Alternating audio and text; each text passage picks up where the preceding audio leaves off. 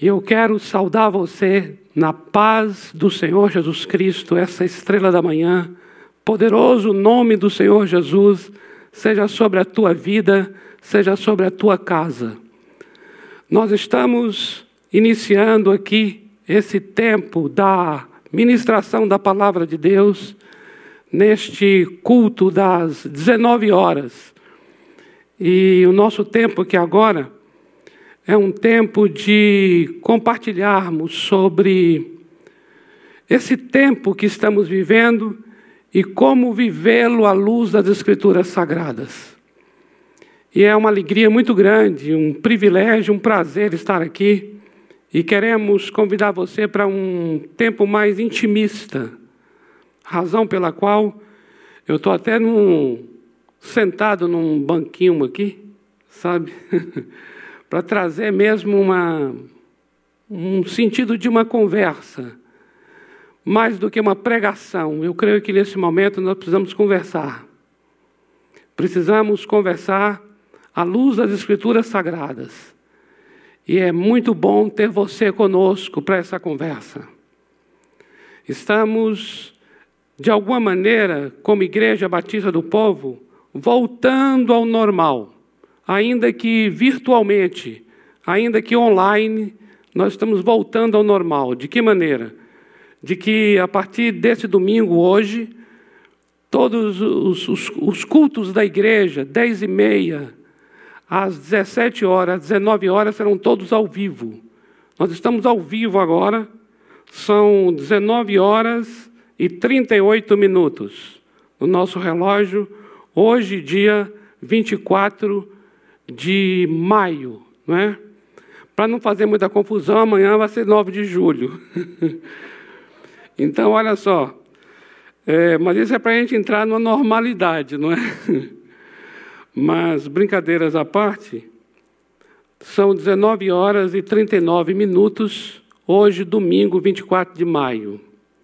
E ainda que seja virtual, ainda que seja online, porque somente online agora, nesses momentos, queremos, de alguma forma, voltar a essa normalidade dos cultos ao vivo, das dez e meia da manhã às 17 horas e às 19 horas.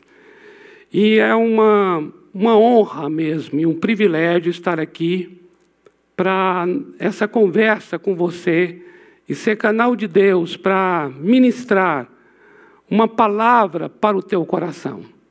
Talvez você, ao longo do domingo, ou ao longo da semana, já recebeu tantas palavras, tantas ministrações, o que é muito bom e edifica-nos bastante. Mas eu, eu gostaria de chamar você para uma reflexão, porque é algo que tem tocado muito o meu coração e já há muito tempo ministrado muito no meu espírito.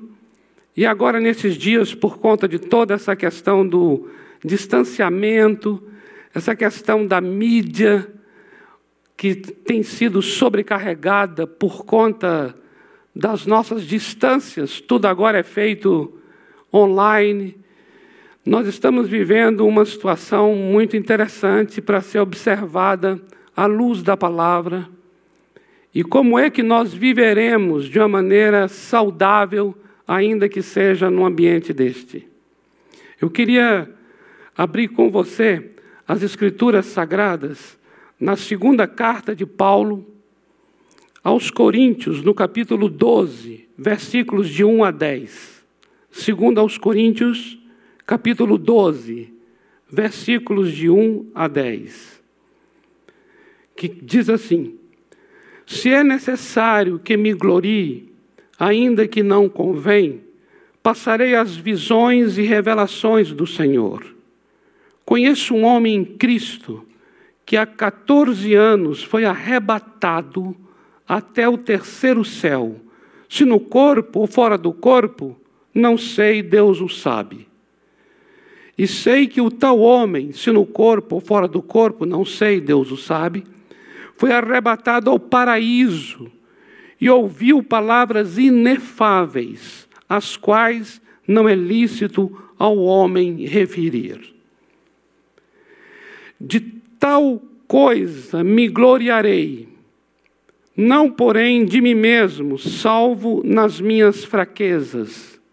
Pois, se eu vier a gloriar-me, não serei nécio, porque direi a verdade, mas abstenho-me, para que ninguém se preocupe comigo mais do que em mim vê ou de mim ouve. E para que não me ensoberbecesse com a grandeza das revelações, foi-me dado um espinho na carne, mensageiro de Satanás, para me esbofetear, a fim de que não me exalte. Por causa disto, três vezes pedi ao Senhor que o afastasse de mim. Então ele me disse: A minha graça te basta, porque o poder se aperfeiçoa na fraqueza. De boa vontade, pois, mais me gloriarei nas fraquezas, para que sobre mim repouse o poder de Cristo. Pelo que sinto prazer nas fraquezas, nas injúrias, nas necessidades, nas perseguições, nas angústias, por amor de Cristo, porque quando sou fraco, então é que sou forte. Vamos orar. Pai amado, te dou graças pela tua palavra, te dou graças por essa experiência tão tremenda que o apóstolo Paulo teve. Te dou graças, Senhor, por essa oportunidade, esse meio que nós temos agora de poder chegar a tantas vidas e a tantas famílias em lugares tão distantes para compartilhar a tua palavra. Te dou graças pela vida de cada um que está nos vendo, nos ouve agora. Te dou graças por toda a família que cada um representa. Aqui no Brasil e até fora do Brasil, Senhor. Obrigado por essas vidas, Senhor. Queremos mesmo nessa hora ouvir a tua voz. Queremos nessa hora que o teu Espírito abra o nosso entendimento para compreendermos a tua palavra Abra nossos olhos para ver aquilo que nós não víamos antes. Nossos, nossos corações sejam abertos para receber essa semente da palavra. E eu oro, Espírito Santo, ajuda-nos a ministrar a palavra. Haja um poder da tua parte, Santo Espírito, de tal maneira que essa palavra não volte vazia, mas prospere para aquilo que será enviada e faça em cada coração aquilo que agrada ao teu coração, Senhor. Eu oro para que o Senhor venha ministrar algo poderoso em nossas vidas nesta noite, em nome do Senhor Jesus. Amém. Amados, muitas coisas, eu creio, tão interessantes e dignas de notas estão acontecendo durante todo esse período nosso. Eu diria que são características muito próprias do ser humano, da natureza humana, mas que em ocasiões como esta, em que estamos vivendo de distanciamento, de privações, onde nós estamos sendo tão limitados em tudo, eu creio que estas características do ser humano, elas se afloram de uma maneira muito mais parece muito mais vivo num momento como este. Por exemplo, a criatividade. A criatividade é uma característica do ser humano, que é a imagem de Deus. O nosso Deus é um Deus criador. E nós, criados à sua imagem, somos pessoas criativas. Mas num momento como este, em que parece que ficamos mais limitados, nós nos tornamos mais criativos. Uma outra característica própria do ser humano, que também se destaca muito nesses dias, é a generosidade. É do ser humano essa generosidade, por causa da imagem de Deus nele, porque Deus é um Deus generoso, Deus é um Deus bom. Mas é justamente no momento como este, em que nós estamos vendo manifestações tão lindas de generosidade. No final, até do nosso culto, você vai ver umas imagens aí que o pastor Paulo se referiu a elas. E são imagens que ilustram e expressam essa generosidade. Mas eu gostaria de chamar a atenção de algo muito profundo e que é anterior, eu diria, à própria criatividade e à própria generosidade, e que faz parte também de nós, e que de alguma maneira se destaca muito forte num tempo como este, que é a nossa fragilidade. Nós estamos vivendo num tempo em que as nossas limitações estão diante da nossa cara. A sensação que nós tínhamos antes de ter o controle das coisas, não é? Quando você saía de casa a hora que você queria. Você pegava teu carro, ia para o trabalho. Então, todos aqueles movimentos davam a sensação de que você estava no controle.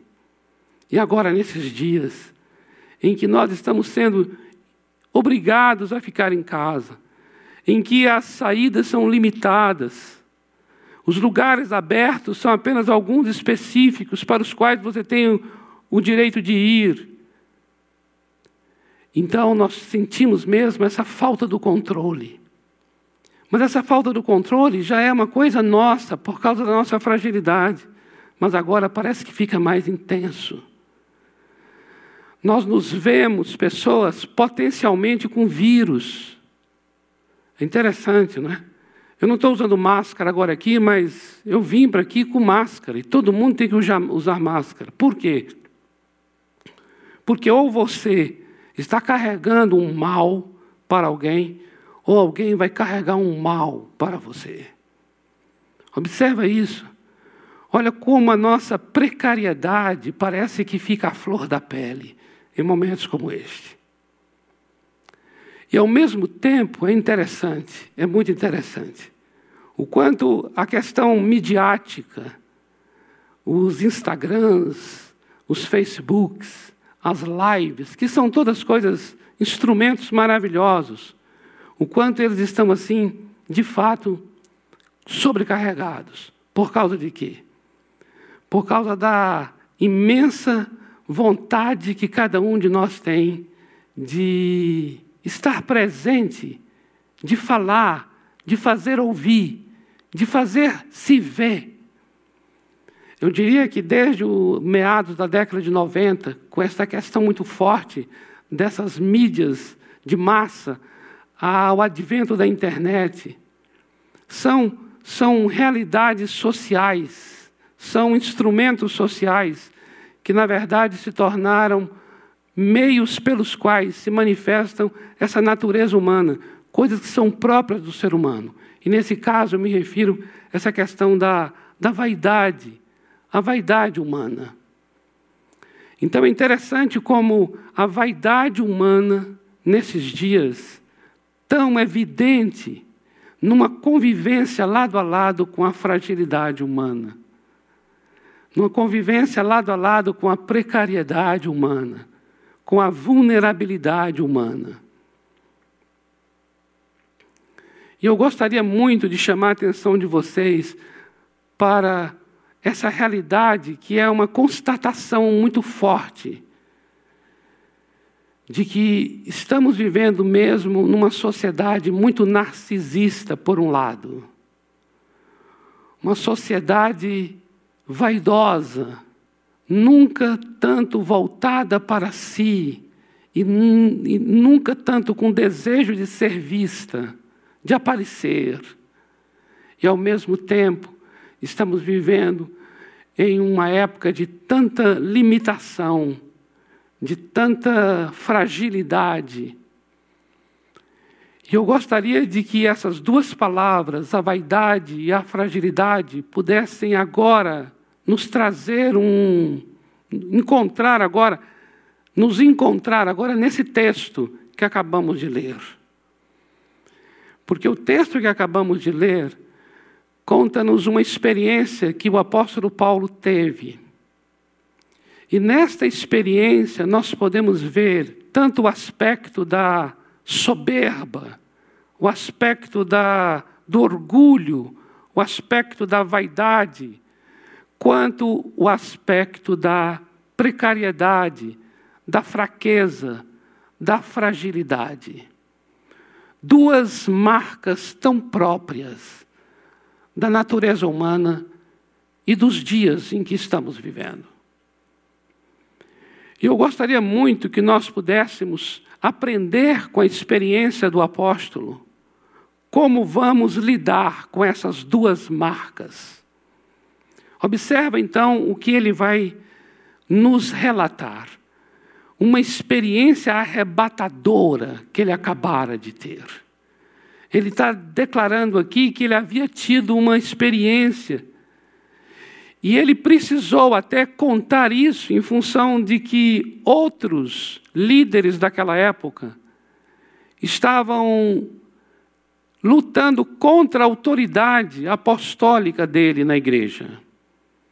E os outros apresentavam suas experiências pessoais com Deus como forma de trunfo contra o apóstolo Paulo.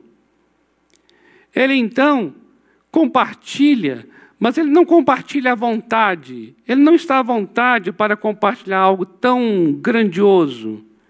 Ele inicia dizendo assim: se é necessário que eu me glorie, observe aí, capítulo 12, segundo aos Coríntios, verso 1. Ele fala: se é necessário que eu me glorie, ainda que não convém, passarei as visões e revelações do Senhor. Ele começa então a dizer assim: Eu conheço um homem, como se não fosse, como se ele não estivesse falando dele mesmo. Ele fala: Eu conheço um homem que há 14 anos atrás, não sei se foi no corpo ou fora do corpo, mas uma coisa eu sei: esse homem foi arrebatado até o terceiro céu. E que ele chama aqui de foi arrebatado até o paraíso. Observe então que ele teve uma experiência tão marcante, tão grandiosa, tão sublime, tão incomparável, que ele chega a dizer que o que ele viu e ouviu naquele lugar, chamado paraíso, é algo inefável, é algo que não tem tradução em nenhum, em nenhum idioma. E é algo, amados, que seria muito motivo de se gloriar, com certeza, muito motivo de orgulho e de soberba, com certeza. Nenhum de nós, por maior que seja a experiência que a gente tenha, teve algo igual ou parecido com isso. Uma pessoa arrebatada até o terceiro céu, chamado paraíso. Amados, é um lugar em que nós tiraríamos muita selfie do paraíso. Você pode ter certeza disso. É um lugar que seria filmado, gravado, e postado em todas as plataformas, em todas as redes sociais, com certeza. Por quê? Porque é um motivo de grande orgulho, é um motivo de realização tão profunda. E no verso 5 vai dizer assim: De tal coisa me gloriarei, não porém de mim mesmo, salvo nas minhas fraquezas. Pois, verso 6, se eu vier a gloriar-me, eu não serei tolo, porque direi a verdade. Ou seja, se eu for me gloriar, eu, eu estou certo em fazer isso porque eu não estou inventando, aconteceu mesmo comigo. Mas eu me abstenho, observa aqui, mas eu me abstenho, mas eu me poupo de fazer isso. Para quê? para que ninguém se preocupe comigo mais do que em mim vê ou de mim ouve. Observa isso. O que ele está dizendo no verso 6 aqui é o seguinte: a minha reputação não está baseada, a minha reputação, ela não está baseada e ela não pode ser baseada numa experiência inacessível Olha isso, que coisa tremenda. Ele está dizendo aqui: eu poderia me gloriar nisso, mas eu vou me abster, eu me poupo de fazer isso, porque eu quero que você se preocupe comigo naquilo que você me ouve falar e me vê fazendo e me ouve falando. Ou seja, eu não quero que você, eu não quero que a minha reputação seja baseada numa experiência que você não possa ter, que seja inacessível a você. Olha que coisa tremenda que ele está dizendo. Eu não quero que você baseie a minha vida numa experiência tão extraordinária a ponto de que você fique tão distante de mim. Porque você vai então dizer assim: mas eu jamais terei algo igual. Olha que em 1 Coríntios, no capítulo 2, a partir do primeiro versículo, ele fala algo parecido. Ele diz assim: Eu fui ter com vocês em Corinto, e eu fui pregar a Cristo, e Cristo crucificado. Cristo crucificado é a fraqueza de Deus. E ele diz assim: Eu escolhi pregar a Cristo e Cristo crucificado. Eu fui até vocês em fraqueza e não em palavras de sabedoria humana. Sabe para quê?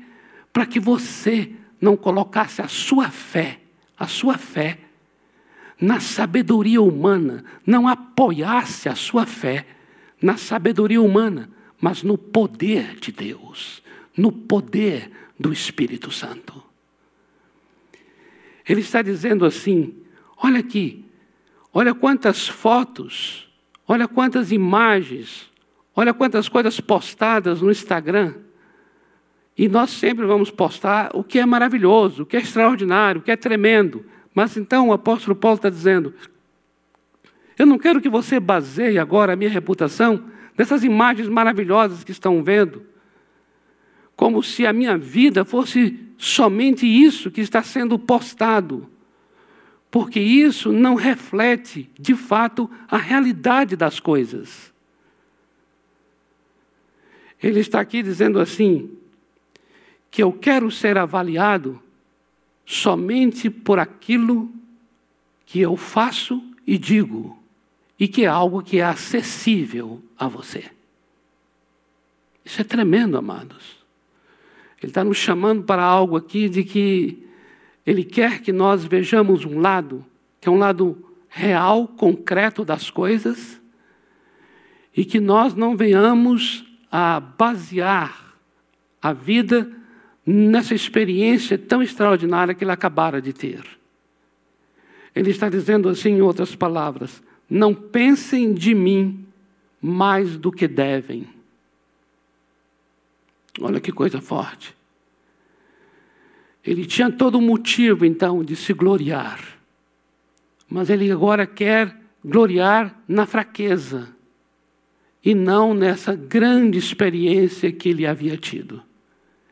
E isso vai acontecer por causa de uma experiência que ele vai ter. Ele teve esse momento, ele teve essa, esse entendimento novo de que bastava o que ele falava, bastava o que viam ele fazendo o que viam ele falando, era isso que bastava. Ele queria que as pessoas o conhecessem dessa forma, e não por um homem que havia tido uma experiência tão extraordinária. E ele, e ele chegou a esse entendimento por causa de uma experiência profunda que ele teve que está aqui no verso 7, que diz assim: E para que não me ensoberbecesse, observa, e para que eu não me orgulhasse, e para que eu não ficasse vaidoso, vaidoso acerca desse arrebatamento até o terceiro céu. Para que eu não me ensoberbecesse com a grandeza das revelações, foi-me posto um espinho na carne, mensageiro de Satanás, para me esbofetear, a fim de que não me exalte. Observa o que ele vai dizer aqui. Ele está dizendo que, para que não se ensoberbecesse, foi-lhe dado um espinho na carne, vírgula, mensageiro de Satanás a palavra é um anjo de Satanás para esbofeteá-lo. Amados, Satanás é quem mais tem orgulho orgulho, vaidade, soberba são coisas próprias de Satanás. E agora, Satanás está aqui como um mensageiro para que Paulo não se orgulhe. Que ironia! Satanás vai agora operar esse espinho na carne de Paulo para que ele não se sober, para ele não se soberbecer. Sendo que o próprio Satanás é quem mais se orgulha. Eu diria que o diabo, ele queria que Paulo se ensoberbecesse. Mas aqui diz que o, o espinho na carne é o mensageiro do diabo. Não sabemos exatamente que espinho na carne é esse, mas com certeza foi uma experiência dolorosa e também vergonhosa. E que Paulo vai dizer assim: foi-me dado um espinho na carne. Se ele diz foi-me dado, é porque ele reconhece que quem está dando o espinho é o próprio Deus. Satanás não impediria ele de sobebecer. Só está fazendo isso porque Deus é quem está no controle. E quando ele diz foi-me dado, significa então que ele está recebendo algo. E Paulo entende que ele está recebendo do próprio Deus. Significa então que Deus está usando de uma coisa muito ruim, de uma coisa muito desagradável, de uma coisa extremamente dolorosa, a fim de trazer uma lição profunda ao apóstolo Paulo, a fim de que ele entendesse um princípio para a vida. E ele entendeu esse princípio porque ele mesmo é quem está dizendo. Ele tem a consciência do que está acontecendo com ele.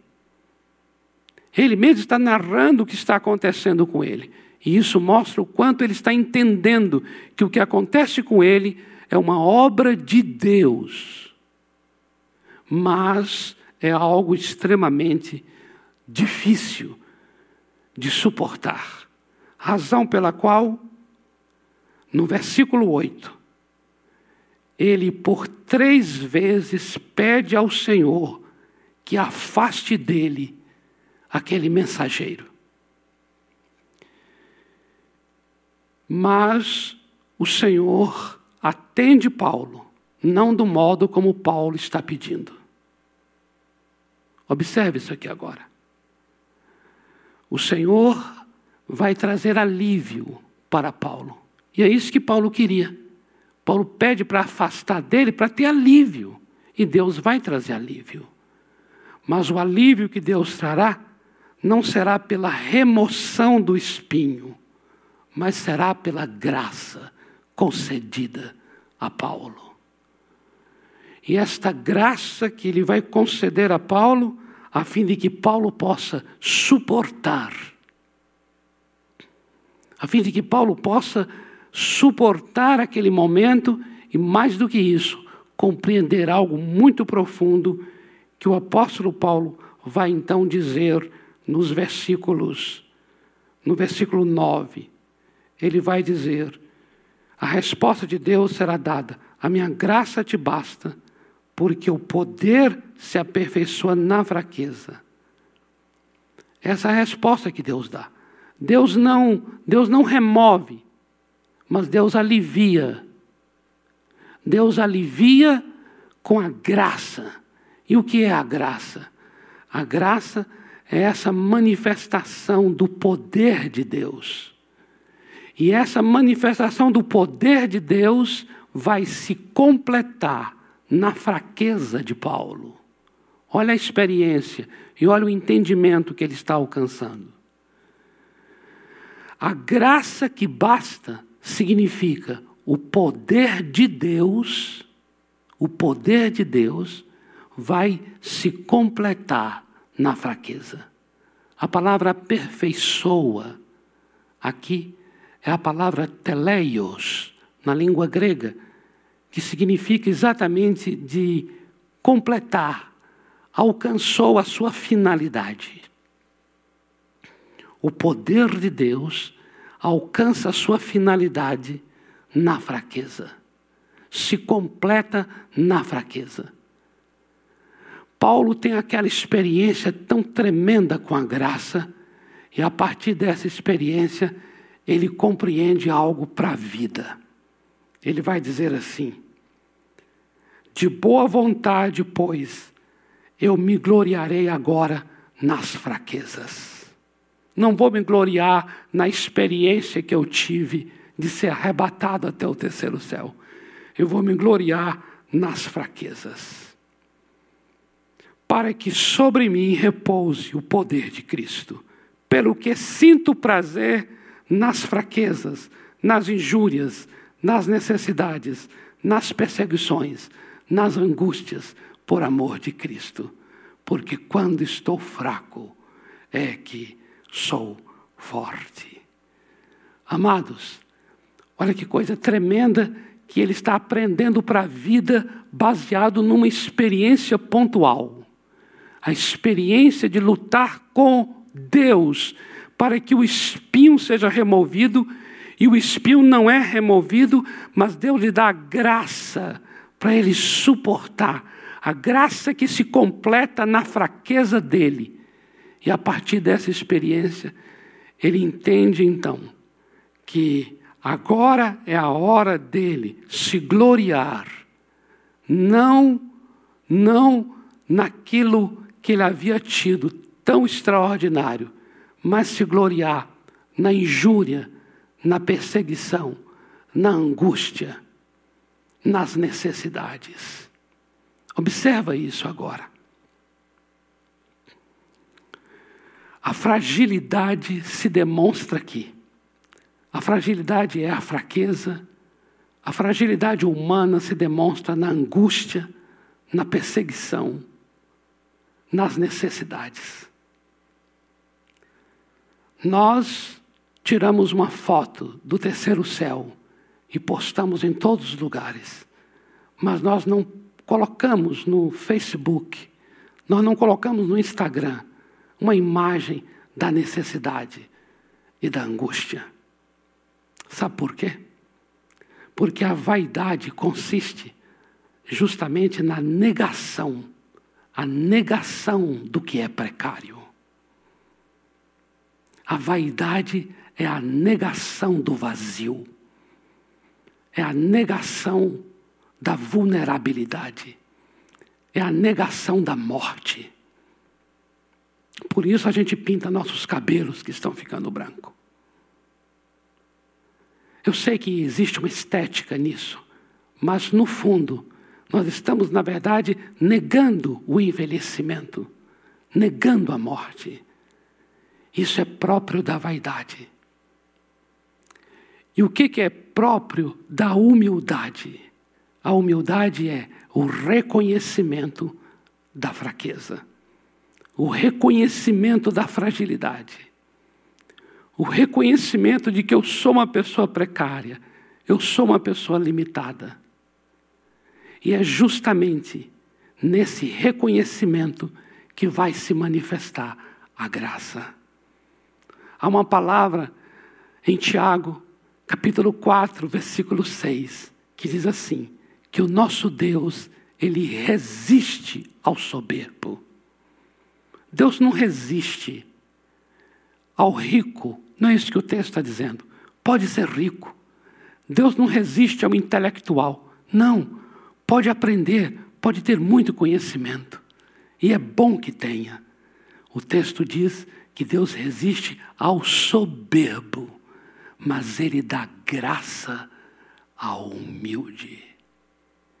Significa então, amados, que existe uma parceria, profunda parceria, entre graça e humildade.